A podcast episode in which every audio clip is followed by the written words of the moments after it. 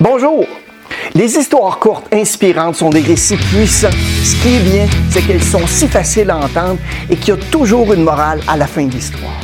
Que ce soit des histoires vraies ou non, il y a beaucoup d'entre elles qui sont des légendes censées avoir des centaines d'années. Les histoires dont je parle sont si puissantes et inspirantes qu'il y a beaucoup d'entre elles qui nous font vraiment réfléchir. J'ai lu beaucoup de ces histoires au cours des années et j'ai trouvé les leçons qu'elles contiennent mais vraiment intéressantes.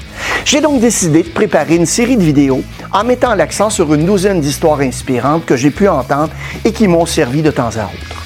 Vous retrouverez les liens au bas dans la fiche description. Mon nom est Mario Loubier. Les émotions mènent les décisions. Si vous avez un ami, un collègue ou un membre de votre famille qui pourrait bénéficier de la vidéo, n'hésitez pas à le partager. Vous pouvez aussi écouter cette vidéo en podcast en cliquant sur les liens dans la fiche description.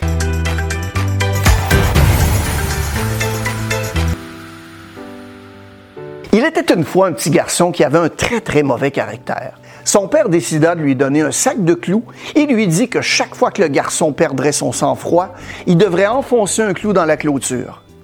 Le premier jour, le garçon a enfoncé 37 clous. Et au cours des semaines suivantes, le garçon a progressivement commencé à contrôler sa colère et le nombre de clous qu'il enfonçait dans la clôture a lentement diminué.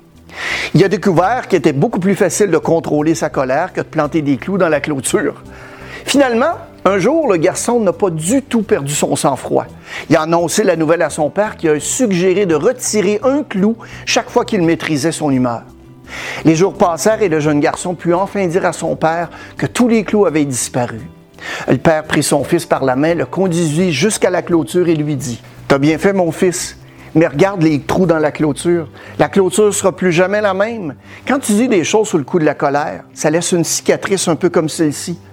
Peu importe le nombre de fois où tu dis je suis désolé, la blessure va toujours être là. La morale de l'histoire, contrôlez votre colère et dites pas aux gens des choses dans le feu de l'action que vous pourriez regretter plus tard.